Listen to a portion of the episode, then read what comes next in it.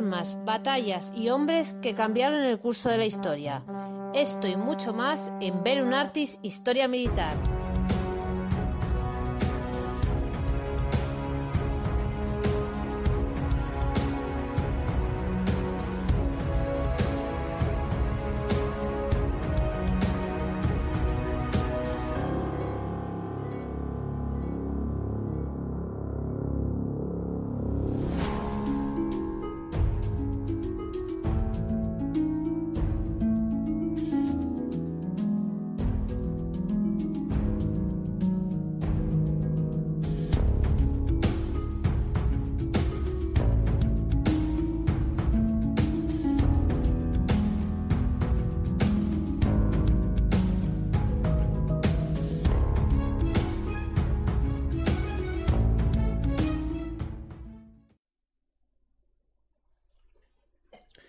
La Guerra Civil fue la primera y única guerra total sucedida en territorio español en su historia, y un conflicto bélico que precedió al mayor conflicto bélico acaecido hasta el momento, la Segunda Guerra Mundial.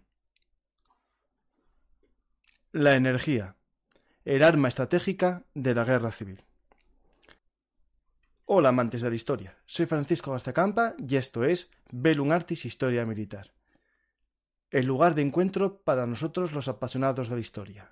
Aunque muchos penséis que voy a hablar del carbón, al ser asturiano, pues no, no va a ser exactamente la energía favorita de los eh, combatientes en la guerra civil española. Estamos ya en una guerra moderna en la que la electricidad y los hidrocarburos son el arma de la guerra. Pero bueno, vamos a entrar no os preocupéis, que algo de carbón hay y seguro que los mineros que están en la portada papel tuvieron en esta guerra. Vamos a contar algo que nadie cuenta, creo que será el primer programa de todo YouTube que trate el tema de la energía, la energía en la guerra civil española y también veréis cómo se puede conectar este tema de la energía también con los conflictos actuales como el papel de la guerra estratégica tras las líneas de combate sigue siendo esencial. Para hablar de este tema contamos con la ayuda de un nuevo amigo de Belum Artis, Andrés Cadenas, que nos va a intentar mostrar en poco tiempo su tesis de la energía en la guerra civil. Hola Andrés, ¿qué tal? Hola, Francisco, ¿qué? Muchas gracias por invitarme al programa. Andrés, eh, eres, eh, como casi todos nosotros, amante de la historia, aunque tu mm, formación inicial es la de la ingeniería, ¿no? Tu pasión es la historia, ¿no? Porque compatibilizas los estudios de ingeniería con los estudios históricos. Sí, yo creo que es una, es una combinación muy interesante, la verdad, y muy enriquecedora. La verdad que sí. Eh, yo ya sabes que también tuve otra formación, que es la que hice al principio, pero mi pasión era siempre la historia y buscando mi pasión, estudié los estudios de historia y ahora me dedico a hablar en, Internet sobre historia para que más gente se apasione por ella. Y hoy vamos a hablar de un tema muy interesante que hace posible que, tú y yo ahora mismo estemos hablando, ¿no? Que es la energía. La energía en una guerra. Pero en una guerra de las primeras que tienen esos visos de modernidad, ¿no? Esos visos de guerra total en los que todos los conceptos de, una sociedad, ¿no? La industria, la economía, se pone en, funcionamiento para una guerra, porque antiguamente no era así, ¿no? efectivamente. Eh, la, guerra civil española se, se, marca dentro de la segunda revolución industrial y, esta segunda revolución industrial eh, se mueve, se pone en marcha gracias a la energía del petróleo y de la electricidad y es algo que no hay que olvidar. Eh, es una guerra que está a caballo entre la Primera y la Segunda Guerra Mundial, casi acercando más, acercándose más a la Segunda, con algún trazo de la Primera, pero en el que se ve que las fuentes de energía van a jugar un papel fundamental. lo que sí que me, gustaría es ver cómo, cómo las, las, operaciones militares se, se condicionaron por la disponibilidad de energía y cómo las infraestructuras energéticas se vieron afectadas por esas eh, operaciones militares. ¿no? Además, yo creo que es muy interesante recurrir a la definición de la energía que da la física, que es la capacidad de realizar un trabajo. Y el trabajo es eh, la fuerza por el desplazamiento. Entonces, fuerza y movimiento son elementos, creo que fundamentales en cualquier operación militar, ¿no? Y el observar un conflicto armado desde este punto de vista, pues nos lleva a conclusiones interesantes, ¿no? En, concreto, este que podría ser el, primero en el que las fuentes de energía tuvieron un papel eh, muy relevante. Y cómo eh, se pueden proyectar esas eh, afecciones a las infraestructuras, esas operaciones militares, pues mucho más allá de lo que es la línea del frente, ¿no? Se pueden proyectar a qué influencia pudieron tener en la retaguardia, la población civil, la producción industrial, incluso en la posguerra, algunas de las decisiones que se toman en, el campo de batalla. Pues vamos a empezar el, programa. Que el que quiera después ver tu tesis la tienes puesta online y también en el canal amigo Global Strategy. Eh, tienes un artículo que puse en la descripción para el que quiera leer el artículo resumido. Tiene ahí el, acceso a la página web de mi amigo Jordán, que tiene un magnífico proyecto de conocimiento de la historia, pero sobre todo de la actualidad, ese proyecto Global Strategy, vinculado a la Universidad de Granada, de Granada que es magnífico y me alegro tenerte a ti también, de los eh, amigos de Belun Artis que compartimos también con, con, Jordán, que viene esta semana. Vamos a hablar él y yo también de, de cosas interesantes que no voy a decir que son. Muy bien. Pues si te parece, vamos, vamos avanzando. Ahí vamos, empezamos. Ahora te dejo y te iré molestando durante el camino. Ok. Muy bien, de acuerdo. Pues eh, dentro de este eh, contexto de la guerra civil eh, y de una guerra, que digamos, industrial, es importante la visión que se tenían pues, algunos de los dirigentes de, los dos bandos respecto a la misma, ¿no? Y, por ejemplo, Indalecio Prieto, dirigente del Partido Socialista justamente al comienzo de la guerra, lo dice claramente en unas declaraciones que, que hizo en la radio, que recogió luego en Diario Socialista, dice, ¿de quién puede ser las mayores posibilidades de triunfo en una guerra? Pues de quien tenga más medios, de quien disponga de más elementos. Esto es evidentísimo. Pero además la guerra de España es hoy principalmente una guerra industrial. Mm. Tiene más medios de vencer a aquella parte contendiente que disponga de mayores elementos industriales. Pasad imaginativamente vuestra mirada por el mapa de España. Si vemos el mapa de España, cómo quedó partida y dónde estaban las zonas industriales y dónde no, vemos claramente que la República tenía eh, la mayoría de esas zonas bajo su control. De hecho, ahí te interrumpo, en un programa que tengo, campañas militares en la Guerra Civil Española, en ese programa con Fernando Calvo, hablamos de la importancia que tuvo la ofensiva del norte por ese tema justo. Entonces, aquí continuando con lo que decía, todo el poder industrial de España, todo lo que puede ser cooperación eficaz al mantenimiento de la lucha en orden de la protección industrial, todo es absolutamente todo y no hay la rotundidad de la expresión hipérbole alguna todo está en nuestras manos. Bueno, vamos a ver eh, qué pasó luego a continuación y si tener todos los recursos realmente fue así de definitivo o hay otros elementos que no se tuvieron en cuenta o que él, por ejemplo, no tenía en cuenta, ¿no? Entonces, nada más, nada más eh, eh, arrancar la guerra, en, hablando de estas dos fuentes de energía principales, el petróleo y la electricidad, vemos cómo se repartieron, se dividieron como prácticamente todo, ¿no? Esta es una característica, creo que, importante de un conflicto civil respecto a un conflicto entre dos países distintos. Es decir, compiten por unos recursos divididos, mientras que cuando eh, luchan dos países tienen todos, los todos sus recursos a disposición. Este, yo creo que es una característica importante, ¿no? Entonces, nada más, nada más arrancar la guerra, CAMSA, que era una empresa pública que había fundado Calvo Sotelo en 1927, pues queda dividida. Y los eh, activos que están bajo el control de la República eh, forman una empresa y los que están bajo el control de los sublevados forman eh, otra distinta, ¿no? Y ahí se empieza a ver, si hacemos un estudio de, qué recursos tenía cada uno, pues hay algunos elementos pues bastante importantes, ¿no? el, que para mí es, es fundamental es que la única refinería, prácticamente la única refinería que había en España, que estaba en Tenerife, cayó en poder de los sublevados. Eh, y eso le daba ya una ventaja importante, aunque tuviera menos recursos. Si comparamos las dos líneas, las dos columnas, perdón, vemos que prácticamente eh, e, e, es la única ventaja que tiene el, bando sublevado respecto a todos los recursos que están en el, bando eh, nacional.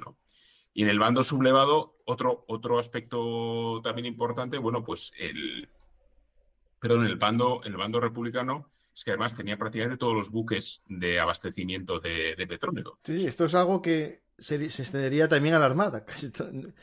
Casi, todos los submarinos, por lo menos, que son esenciales en la guerra comercial, ¿no? En la guerra del comercio, los tenía la República. Efectivamente, luego, luego, vamos, luego vamos a entrar en ese punto también, ¿no? Eh, un aspecto importante de la característica del, ejército es que del consumo nacional únicamente el, único, el 1,5% del, del, combustible, del petróleo, iba destinado al ámbito militar. Y eso daba una impresión de que de inicio pues no había mucha mecanización, ¿no? en el, en el ejército mucha aviación que podía, podía consumir y, lo vemos a continuación. ¿no? Mm. Por ejemplo, en la aviación había 280 aviones que cayeron en el bando republicano, 120 en el de los sublevados. Las bases navales, que vamos a ver luego que juegan un papel importantísimo, las principales eran Cartagena, Ferrol y Cádiz, más dos secundarias en, en Mahón y en Ríos, que está en, Galicia, pues no tenían una capacidad de almacenamiento de combustible muy relevante. Es decir, teníamos una flota que no estaba preparada para un conflicto de larga duración. Y, en, el, en total había unos, unos 67 navíos. Mm. Eso en cuanto al, petróleo. antes de pasar de, apunte, hay en el chat mm. una pregunta, comentario entre ellos. La refinería esta que, pone, que ponías antes en Cataluña. Sí, eh, Cornellá. Había una Cornellá muy pequeñita. Eso, pequeñita, ¿no? Que era casi testimonial, ¿no? Comparada con Efectivamente efectivamente, porque si la comparamos con la de Tenerife, que no era de CAMSA, que estaba, eh, CAMSA solo operaba en lo que era el territorio peninsular, por así decirlo, y las islas, por el régimen fiscal que tenían, estaban en otro ámbito. Y CEPSA tenía la única eh, refinería que estaba en Tenerife. Y en cuanto al ámbito de la, de la electricidad, pues es importante ver el, mapa y si aquí pudiéramos superponer uno de cómo quedó dividido el, territorio entre los dos bandos, nos vamos a encontrar en que primero había empresas de electricidad, había muchas, no había un solo monopolio como el de CAMSA, había eh, gran variedad en, a lo largo del todo el territorio. Y lo que sí que es importante es que las fuentes de generación, donde estaban las centrales hidroeléctricas fundamentalmente, estaban muy alejadas de zonas donde se consumía. Por ejemplo, eh, había una empresa que se llama Hidroeléctrica Española, que tenía su sede en Madrid, pero sus líneas, eh, eh, de, sus líneas eléctricas iban hasta la zona de Valencia, donde tenía embalses donde producía. Y lo mismo sucedía, pues, por ejemplo, en, Bilbao, con Saltos del Duero, las líneas que salían desde Ricoballo, en Zamora, y llegaban hasta, hasta el País Vasco para, para alimentar esa industria que tan importante era y que citaba Indalecio Prieto eh, en, estas declaraciones que comentaba anteriormente. O sea, con una característica, digamos, de, del sistema eléctrico español en aquel momento era, bueno, y ahora también, era eh, un poco la lejanía entre el punto de producción y la industria. Que eso puede producir, en caso de guerra, claro, que tu industria no tenga energía si se corta el sistema. Podemos ver claramente, si vemos aquí, por ejemplo, el País Vasco, vemos Bilbao, se alimentaba de líneas que llegaban de embalses que había en los Pirineos y que había, que había también en los Altos del Duero. Y al producirse, al iniciarse la guerra civil, el norte queda aislado del resto de la zona republicana, que más o menos estaría por aquí. Sin embargo, las fuentes de generación y la línea caen en poder sublevado. Esta línea que alimentaba desde los Pirineos tenemos zona republicana, zona sublevada y zona republicana otra vez. Entonces, eso, mm, bueno, pues va a tener un condicionante importante en la producción de guerra y en, la retaguardia. En Cataluña se aprecia claramente cómo los embalses del Pirineo tienen líneas que alimentaban directamente a Barcelona. ¿vale? Y comentaremos más tarde a ver qué, qué, pasó con este asunto. En el caso de Madrid, fundamentalmente venía del Levante, donde estaba la producción. En el sur, bueno, estaba algo más repartido. Había las fuentes de, de generación está más cerca de las, de las ciudades y de los centros de consumo. Esta es una característica que hay que tener en cuenta a lo largo del desarrollo de la, de la contienda. Hmm. Bueno, ¿qué estrategia de dos tercios de todos los navíos? Tenía el acorazado Jaime I, los cruceros Libertad, Méndez Núñez y Miguel Cervantes, y en destructores, más seis en construcción, y todos los submarinos. Muy importante, como comentabas, para lo que es la guerra comercial. Y la flota de los sublevados contaba con muchos menos recursos, ¿no? Contaba con el acorazado de España, crucero almirante Cervera, un destructor y cero submarinos. Luego se incorporarían los cruceros Canarias y Baleares. Bueno, ¿esto supuso una ventaja para la República? Pues vamos a ver que no, realmente no. ¿Por qué? Porque un sistema naval hay que contemplarlo con dos eh, variables importantes. Una es la flota, que hemos comentado, y otras son las bases navales. Porque la flota defiende el litoral y las bases navales protegen a la flota. Entonces, sin este sistema de forma conjunta, no se puede entender. ¿Qué ocurre? Que los sublevados capturan las bases de Ferrol y Cádiz, que miran hacia, hacia el Atlántico. ¿Esto qué les permitía? En primer lugar, una vez eh, que pasa el otoño del 36 y dominan el estrecho, se encuentran con que la refinería de Tenerife, que era la única que había en España, les puede servir a ellos. Aunque tengan incluso menos barcos, tienen eh, bases seguras a las, que, a las que proveer y suministrar. Y por otro lado, se encuentran con una apertura completa, completa al Atlántico y a los Estados Unidos. La compañía Texaco era la, la compañía que prácticamente eh, proveía a la República de, combustible antes, antes de 1936. Resulta que hay, una, hay un, empleado de CAMSA que cuando se produce la división entre las dos CAMSAs, la CAMSA republicana o CAMSA gentibus y la, la CAMSA nacional, eh, huye a París y ahí entra en contacto pues, con el representante de Texaco en, en, Europa, ¿no? Como él había estado anteriormente eh, trabajando en, Estados Unidos, eh, puesto que era de CAMSA y tenían acuerdos, acuerdos comerciales, bueno, logra contactar con el presidente de Texaco y, le convence de cambiar los acuerdos que tenía de suministro con la República y petroleros que, estaban enfilando hacia España y que iban a proveer a la República cambian de bando y empiezan a, a proveer al bando sublevado, ¿no? Que, por cierto, el presidente Texaco Vídez tenía eh, las simpatías por, eh, por, el general Franco, ¿no? Entonces, este asunto es bastante importante. ¿Qué pasa? ¿Qué le pasa a la República? Que se queda con una base principal, que era Cartagena en aquel momento, la, base más importante de la flota española, y una base secundaria, Mahón. Al no controlar el estrecho, es una flota que queda encajonada en el Mediterráneo y que queda condicionada únicamente a tener suministros desde el lado soviético que le podían llegar a través del Mediterráneo. Y eso se sumaba pues una escasez de almacenamiento, que no se había diseñado, no se habían diseñado las bases para largos conflictos, y que bombardeos iniciales, de hecho la más importante de la flota española y una secundaria en, en Mahón.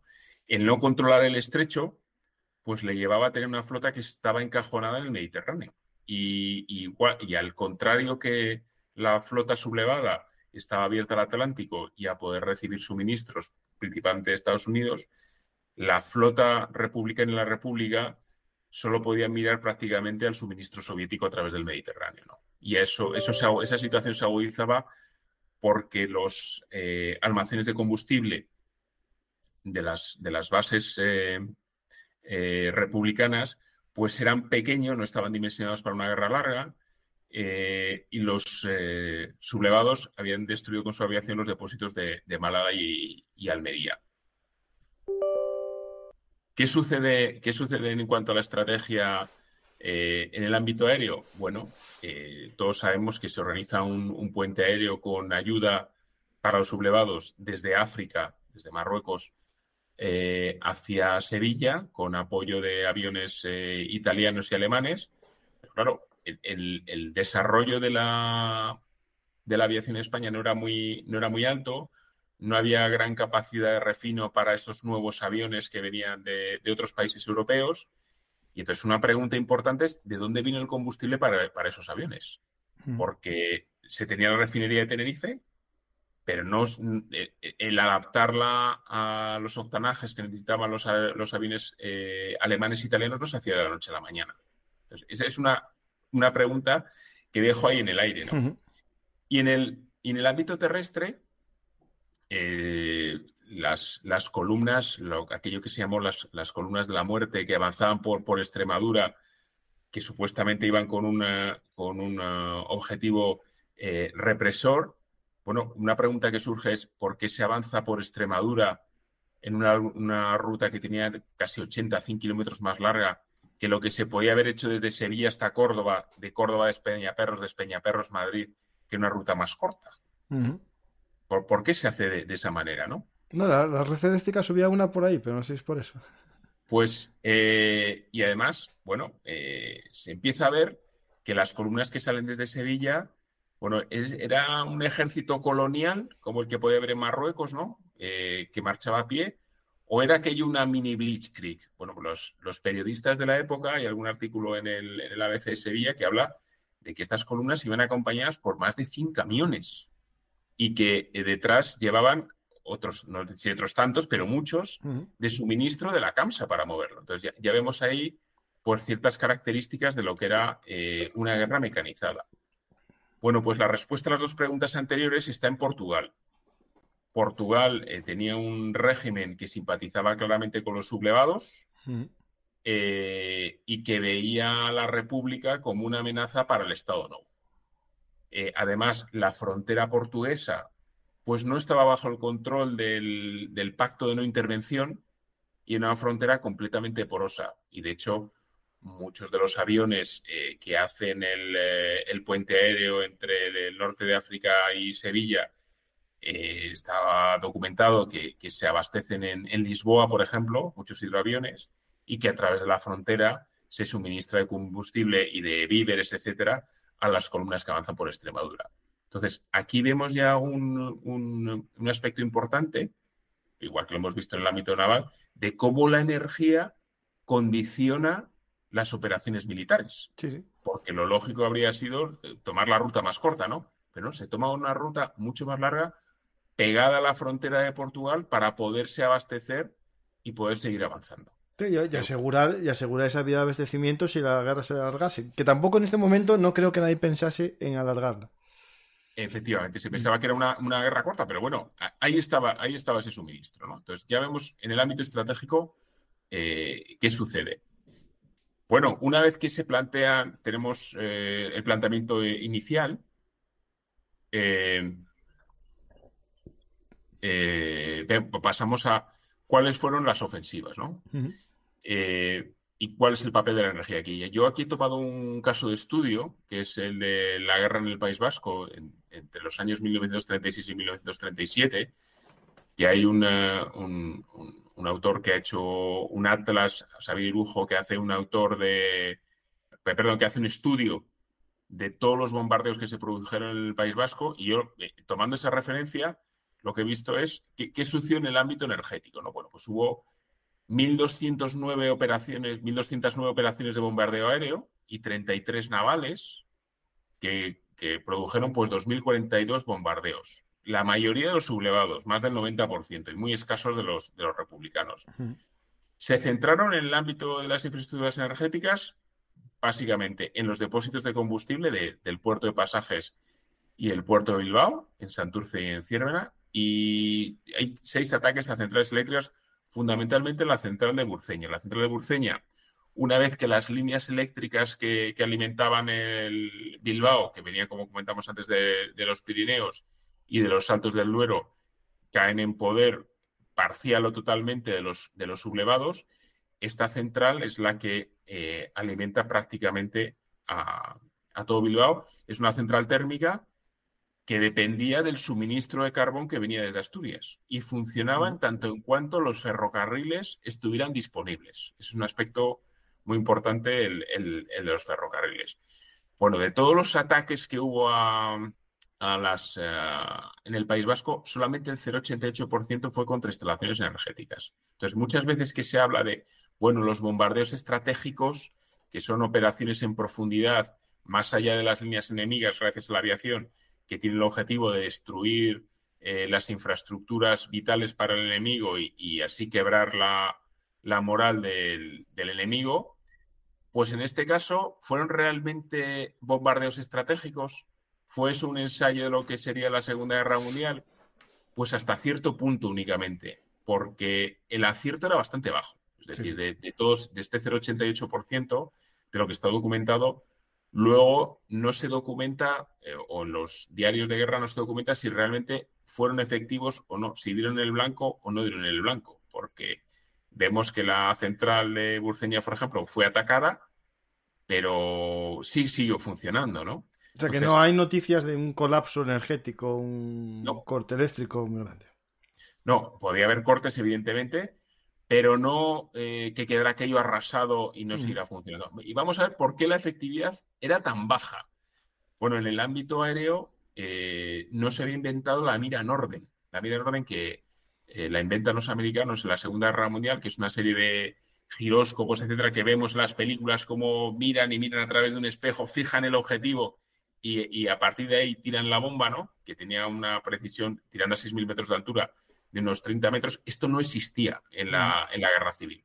Con lo cual, bueno, la posibilidad de acierto era baja sobre un objetivo muy, muy, muy, muy concreto, ¿no?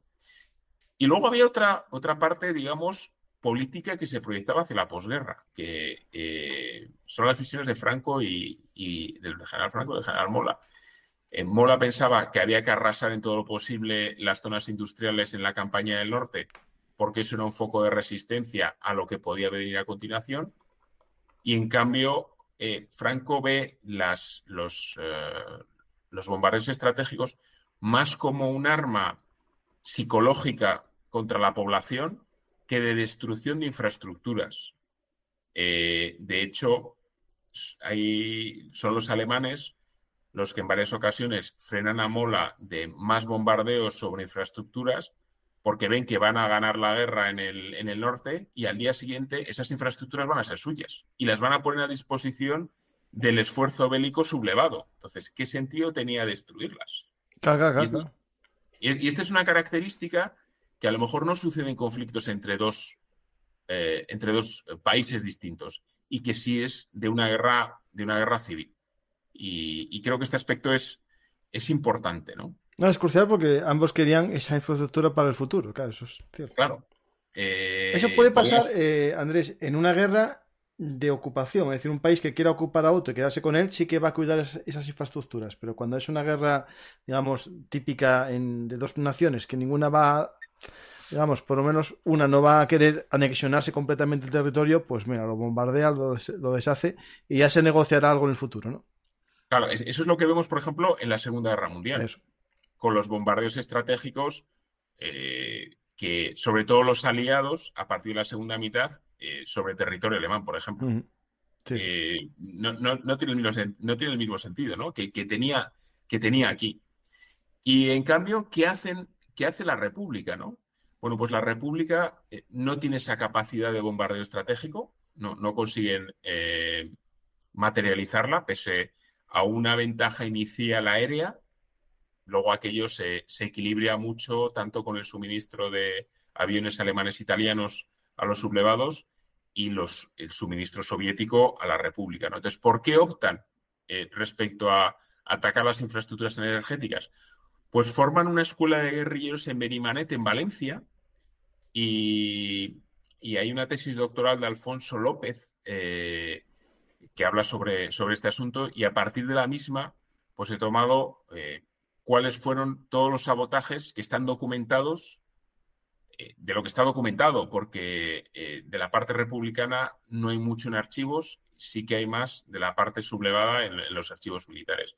Y aquí cito una lista y ve que casi todos los, eh, sabotajes iban destinados a instalaciones eléctricas y no tanto a, suministros de combustibles. Hemos visto que para mover unidades mecanizadas, para mover la aviación, el suministro de petróleo era fundamental, ¿no?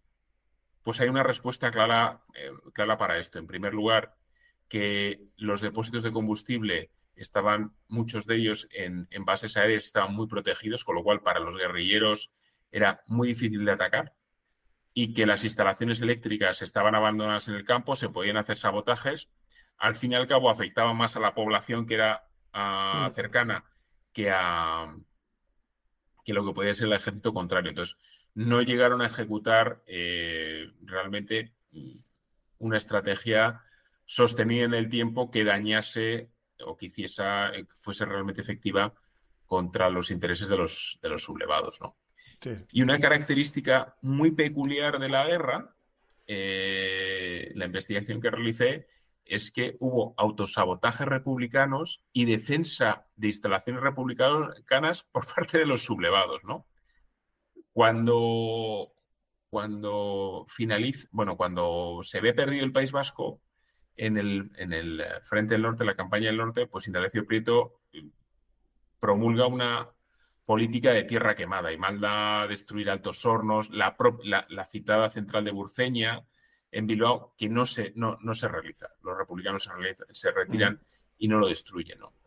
Y durante finales del 37 hubo algunos bombardeos de la Legión Cóndor sobre centrales hidroeléctricas eh, pirenaicas, como la de la Fortuna, por ejemplo. Sin mucho éxito, no las logran destruir.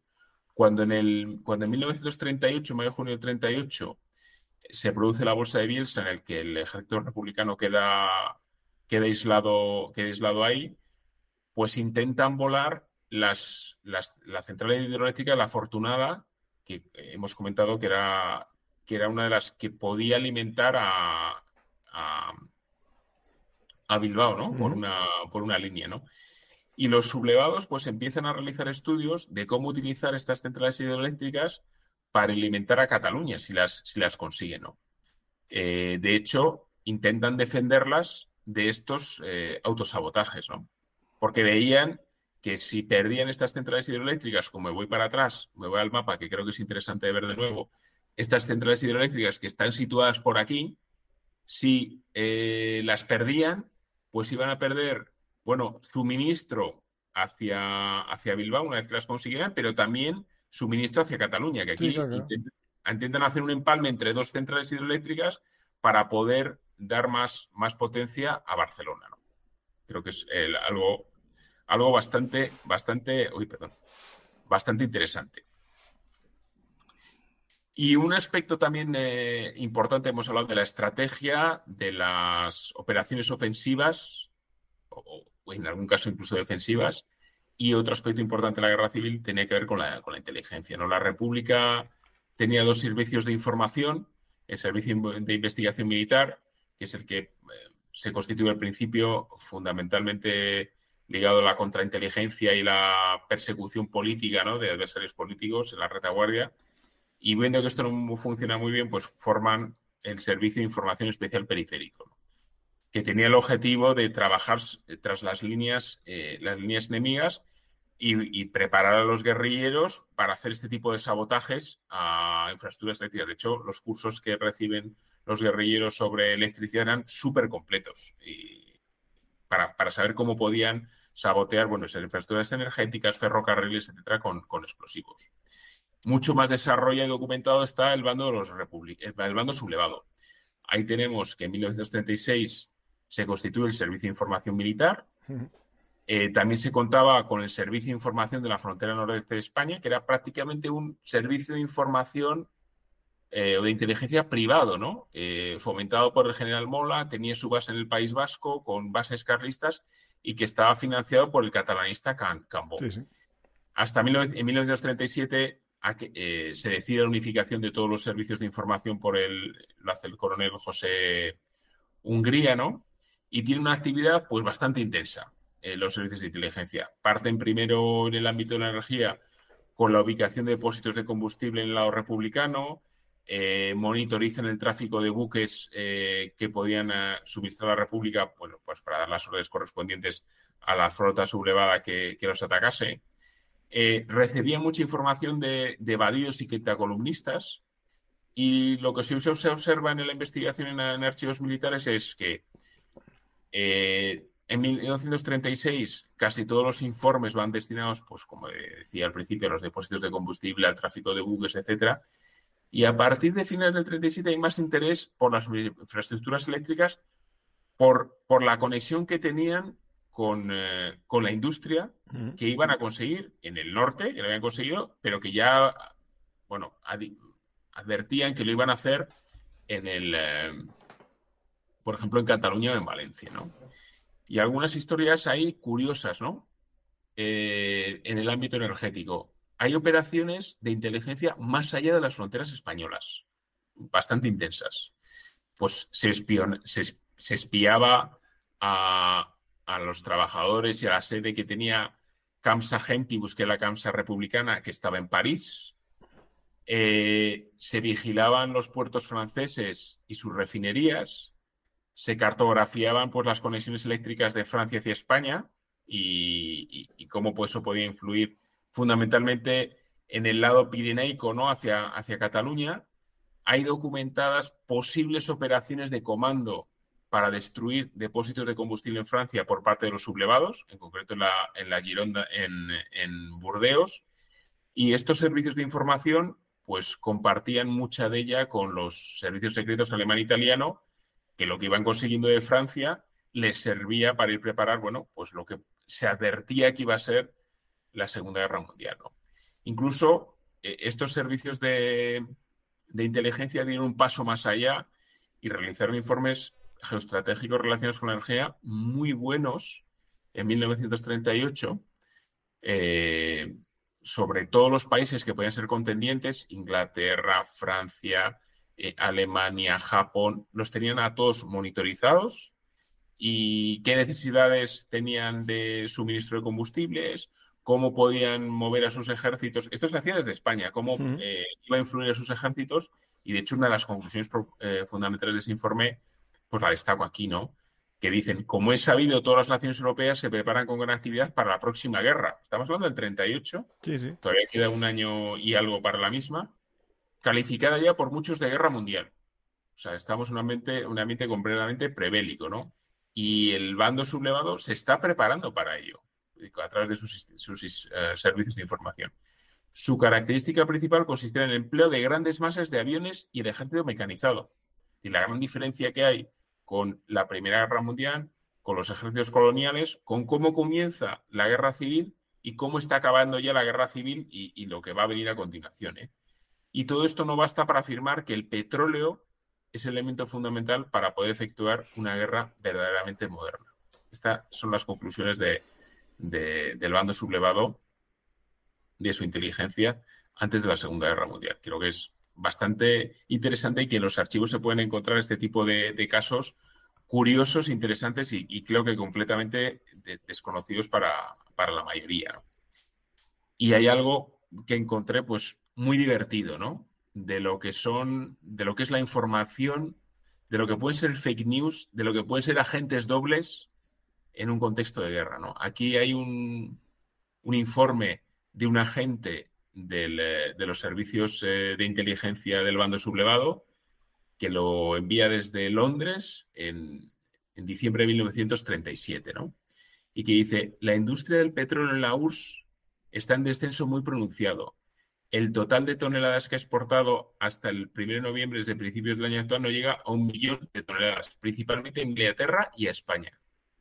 Dentro de pocos años, la Unión Soviética en el mercado como país que necesita importar petróleo, pues no tiene bastante para con su consumo interior. Creo que luego la historia y lo que estamos viviendo ahora con la guerra de Ucrania. Aquí, claro, puede pasar una cosa, que eh, sea fake news, como dices tú, un agente doble, o, una mala interpretación, ¿no? Es decir, si, si hay una futura guerra, lo lógico que Rusia lo que haga es un depósito masivo de combustible, la URSS. La URSS hiciese un, acopio de combustibles y no los vendiese. Es decir, también es posible que haya bajado las exportaciones por ese tema. Es decir, crear unas reservas estratégicas ya de combustible. También eh, vamos a esa, a esa versión. que a lo mejor el hombre lo que pasa es que no analizó bien los datos. E, efectivamente, pero eh, fíjate la, la, influencia que tenía esto ya, ¿no? Y, y, y cómo la información es realmente poder y la influencia que puede llegar a tener, ¿no? Y yo creo que ya, eh, para concluir, para ir concluyendo, ¿no? Bueno, la guerra civil española fue un conflicto, yo diría que en características híbridas entre la Primera y la Segunda Guerra Mundial, y según va avanzando, bueno, pues se va pareciendo más a, la que tiene a continuación con la Segunda Guerra Mundial, que la disponibilidad de muchos recursos, si estos no son bien administrados y no se tiene una visión estratégica, pues puede ser que no dé lugar a la, victoria o que no sea una, ventaja clara, como hemos visto lo que sucedió con las bases navales, con los suministros de petróleo, etcétera. Eh, creo que hay una diferencia importante en lo que es una guerra civil y una guerra entre países diferentes que no tienen como un objeto la ocupación del territorio contrario, como, como tú señalabas antes. Esto sucede en la Guerra Civil Española. Fue una guerra casi total. Eh, hemos visto que esta característica anterior eh, de diferencia entre guerra civil y guerra entre diferentes países, pues hizo que no se fuera a destruir eh, completamente las infraestructuras del, enemigo, ¿no? Y creo que es un conflicto en que la eclosión de la aviación y de la inteligencia pues es total y, y, advierte lo que va a venir a, mm. continuación. Sí, coincido contigo. Viendo esta foto que me parece muy bonita, icónica, la foto esta de los republicanos eh, subiendo a la torre de alta tensión para hacer la foto, la verdad que viendo esta foto, lo que es el tendido eléctrico poco evolucionó. Sí, la verdad es que, se, parece, se parece bastante. El centro de control no, el, centro de control no, ahí no, pero lo que es el sistema, este de verdad que está muy, muy parecido. Pues invito a la gente, antes de que la gente haga las preguntas, eh, uy, no, espera, no, ponlo como estaba, ponlo, como estaba, que se, se desconfiguraron ah, todas las pantallas. Sí, sí, sí, sí. Un momento. ¿Ahí? Ahora, ahora. Sí, sí, así mejor. Eh, mientras a la gente que quiera seguir sabiendo lo que está sucediendo después de esto, es decir, estamos hablando de una guerra, de una parte energética y de economía, invito a ver el programa, si no lo visteis, con el amigo Borja Montaño, que es economista, La economía del franquismo, de la autarquía al milagro español. Y ahí vemos un poco el análisis de cosas que comentasteis aquí. Y ya de publicidad de otro programa, que ya lo puse antes, que también tiene que ver con lo que tú dijiste, Los espías de Franco. La tercera sección del, Alto Estado Mayor, en el que hablamos del origen de estos grupos carlistas de inteligencia y también de Hungría, pero después llegamos un poco al final del franquismo y esta tercera sección del Alto Estado Mayor, que podría ser el precedente perfectamente del, del CESID.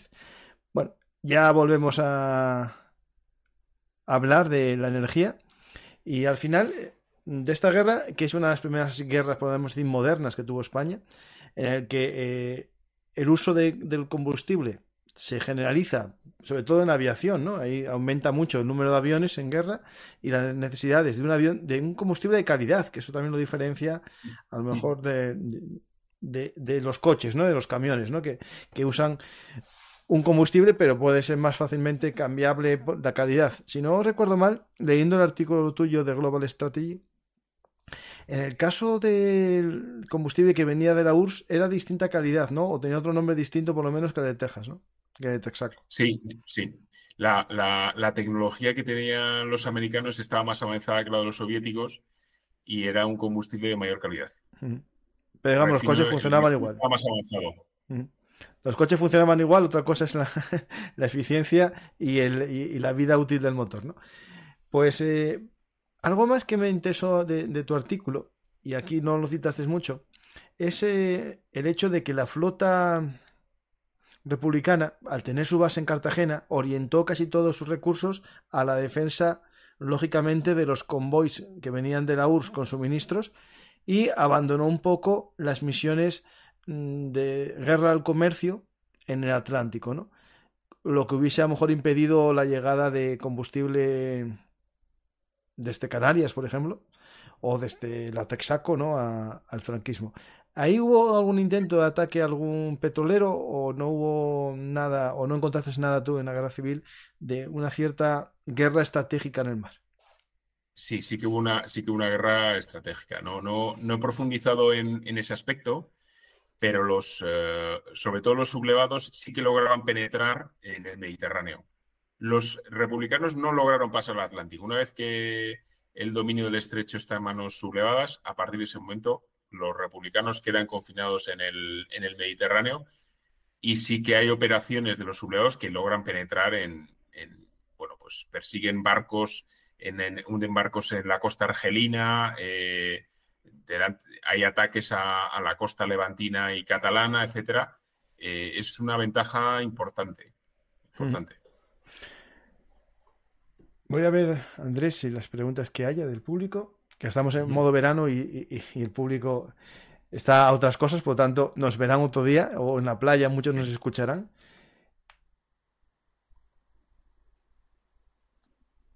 Es una pregunta que tiene que ver con tecnología más bien. ¿La importancia de la radio y el teléfono como nuevo medio de comunicación en la guerra? Al final tiene que ver con, con electricidad también. Pero no es una pregunta, es, en sí como una afirmación más bien. No, yo, no, es un ámbito, no es un ámbito que, investigara, pero, a ver, era, era, tecnología que ya está bastante desarrollada. Es decir, la radio, la radio funcionaba, había radios, eh, radios comerciales, y, el teléfono, y el teléfono también. Eh, otra cosa es cómo se trabajaba pues, pues para hacer tendidos en el, en el campo de batalla o cómo también había sabotajes, seguramente había sabotajes también en infraestructuras telefónicas, sin ninguna duda. Mm. Pero no, yo no he orientado, no he orientado mi trabajo hacia ahí, ¿no? Porque al final hay, que, hay que centrarse en algún, eh, en algún punto, pero evidentemente, claro, la radio funciona con, con electricidad el teléfono también, eh, el teléfono es muy importante en la retaguardia y en, y en, aquella época, en la Primera y Segunda Guerra Mundial, todavía se, usaba mucho en primera línea de batalla el cableado, se tiraba cable y uno de los peores, peores, destinos era el cableador, que iba con un rollo en algunos ejércitos en la espalda, avanzando y tirando cable de superficie para llegar a primera línea de trincheras. Un arma que sí que tiene que ver con esto, la tecnología y un poco la electricidad al final, es el radar, y aquí tengo un programa con Ignacio Martil de la Plaza, en el que habla de la historia del radar. Es cierto que hay cosas antes, pero el radar se generaliza en la Segunda Guerra Mundial. En España nos llegan algunos de los modelos alemanes en el plan, eh, no me acuerdo cómo se llama el plan, un plan bueno de intercambio, o más bien que Alemania da ciertos eh, armas y ciertos eh, instrumentos como estos radar a cambio de wolfranio y más cosas. Pues Ahí lo tenéis, el que quiera buscarlo, el radar aquí en Belungartis. ¿Cómo determinante fue la producción eléctrica gallega? Gracias y buen directo. Uf, pues eh, lo que sí, no sé si fue muy determinante o no, que estaba siempre en zona eh, sublevada durante toda la guerra. Lo que sí es que hay varios estudios sobre si cayó mucho el consumo o no de electricidad durante la guerra. Hay zonas como Cataluña que hay algunos autores que dicen que hay una, un porcentaje importante. Eh, hay otros que afirman que prácticamente se mantuvo igual. Por ejemplo, en Levante se mantuvo prácticamente igual. Y entonces eso nos da eh, algunas pistas, ¿no? En, el sur también hay algunos estudios eh, que se han realizado sobre la compañía Mengemor. Lo que nos dice es que bueno, se mantuvo, hubo bastante fraude, al no haber ningún control hubo bastante fraude y se seguía produciendo, que las infraestructuras no, no fueron tan afectadas como, como parece. Algunos autores hablan de un hundimiento de un 60%, otros solamente de un 20%. Pero lo que sí que está claro es que, por ejemplo, en una de las, digo, refinerías, fábricas de combustible, diría, que hay en, eh, hubo en Mallorca, en cuanto al combustible, se disparó de la producción que tenía al principio de la guerra hacia el final. Con lo cual, eh, vemos que, la cosa siguió más o menos funcionando. Yo creo que está relacionado con, lo que contaba antes, ¿no? De que las infraestructuras se protegían, el enemigo no las quería destruir, porque al fin y al cabo podían pasar a su lado al día siguiente. Y es una cosa curiosa, no hay datos del todo. Varían, pero se mantuvo, se mantuvo más de lo que parece. esto hay que tener en cuenta que en esta guerra los dos querían lo mismo y otra cosa que el que vaya a perder lo destruya, pero la, realidad es que el que lo quiere conquistar lo quiere. Es decir, no, nadie quiere destruir la fábrica de, armas de, Trubia porque era objetivo para los dos. Y de hecho, eh, lo digo porque soy asturiano ¿no? y, en Oviedo las fábricas de La Vega sí fue bombardeada porque estaba en el casco, eh, que estuvo en combate, pero Trubia llegaron unos y, se pusieron a trabajar en la misma fábrica que habían marchado los republicanos y algunos obreros se quedaron. Es decir, es un tema que lo que tú dices, es una guerra en la que quieren seguir explotando los bienes, ¿no? Pues es interesante eh, ver esta, este elemento ¿no? de la energía, porque al final los conflictos militares eh, necesitan de economía, pero necesitan también de materias primas y de fuentes de energía, porque si no, no puede mantenerse una guerra moderna. Las guerras antiguas de la antigüedad tenían otras eh, energías, ¿no? Es decir, durante mucho tiempo fue el carbón. Yo me acuerdo en, la guerra de 1898, la, la Usueña, ¿no? España contra Estados Unidos, eh, el hecho de que España no tenía puntos para coger carbón en su viaje a Cuba eh, le complicó mucho la navegación. O, por ejemplo, la sesión de Inglaterra de buscar cada X millas náuticas un puerto asegurado para carbonear. Es decir, en cada momento, ¿no? Todos tenían sus fuentes de energía y en otras épocas cuando la fuente de energía era el viento, eh, había que coger un lugar que tuviese buenas corrientes para navegar. También es importante entender eso. Y en la Guerra Civil Española es lo que tú dices, todo el mundo quería lo mismo. Hay una pregunta, ¿cómo era la red energética española en términos de desarrollo versus otros países europeos? Bueno, era, estaba menos desarrollada. Mm. Eh, evidentemente, eh, la red energética, en el caso de la red eléctrica, acompañaba el desarrollo industrial. Eh, se empiezan a construir embalses con planes que hay, y sobre todo centrales hidroeléctricas, a principios del siglo XX. Eh, de hecho, de hecho si vamos al, Voy otra vez al plano de la, de la, red eléctrica, que aquí creo que es bastante, que es del año 35, que lo podemos. Eh, no vemos que sea una red muy mallada, por así decirlo, sino que casi une en línea recta los puntos de consumo con, los de generación. Eso nos da idea de que no tiene mucho, no tiene un gran desarrollo, ¿no? Eh, evidentemente, eh, segunda revolución industrial eh, exige de, materias primas, de petróleo y electricidad, va a demandar redes eléctricas mucho más malladas, ¿no? Y más desarrolladas.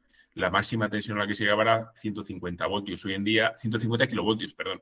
Hoy en día, la red eléctrica de transporte tiene líneas de 220 y de 400 kilovoltios. Hmm. Y podríamos buscar eh, en Internet el plano de la, red eléctrica actual y vais a ver que es muchísimo más mallada y bastante distinto a la actual. Y eso nos da idea ¿no? del desarrollo del país. Claro, esto me imagino que, estamos hablando de la más alta tensión y después iba derivando, ¿no? Porque, por ejemplo, sí, sí, eh, claro, yo viendo la línea Oviedo tal, elimina Gijón, que en aquel momento es verdad, que Gijón y Avilés no tenían los, las acerías que hay ahora. Y es verdad que tiene una cosa que en vez de tirar Oviedo hacia abajo, tira de lado y, pilla la Ferguera. Que esa zona, la Ferguera donde estaba Duro Ferguera. En su momento era la, la más grande que había en, Asturias y era casi el referente en el norte, junto con los altos hornos de Vizcaya. Y es que me llama la atención eso, que, no, no, deriva de Oviedo hacia abajo, sino un poquitín hacia el oriente. Pero es lo que tú dices, es una eh, casi de, alimento a puntos estratégicos. ¿no? Por ejemplo, León, es que León lo salta, si te fijas. Sí, es que eh, si ves en el, plano son eh, las líneas discontinuas son líneas primarias que se propone construir. O sea, eran los proyectos que había en ese momento de desarrollo. En el año a, principios, a principios del, creo que es 1930. O sea, que estaban, no estaban ni conectados, claro, No, algunas no estaban todavía conectadas, estaban en, estaban en construcción. pues la pregunta de Galicia, mira, pues eh, estaba inconectada, no, no, aportó energía al bando sublevado en su avance tampoco. Había, y esta es la, red de, más alta tensión, había líneas pues más pequeñas. Claro, cableado, que, que tiene un ámbito local, ¿no? Sí. Claro, porque esto, eh, por ejemplo, aquí en Asturias, que todavía quedan los. Mm, y, en algunos lugares están ahora, bueno, dinamitando algunas de estas presas, era muy típico los pequeños saltos de agua que generaban tensiones o potencias, mejor para núcleos urbanos muy pequeños. Se, hacía casi esta central para dar luz a algo, ¿no? en vez de generar una verdadera red eléctrica. Eso es. Mm.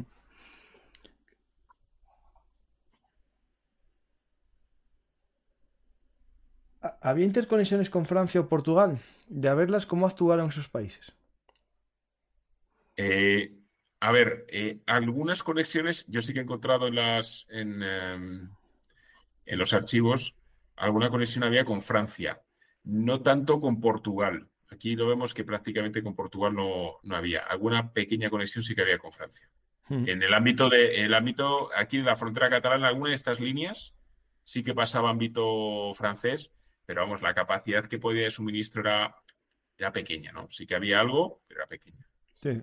Pero sí es una pregunta, es una pregunta bastante interesante.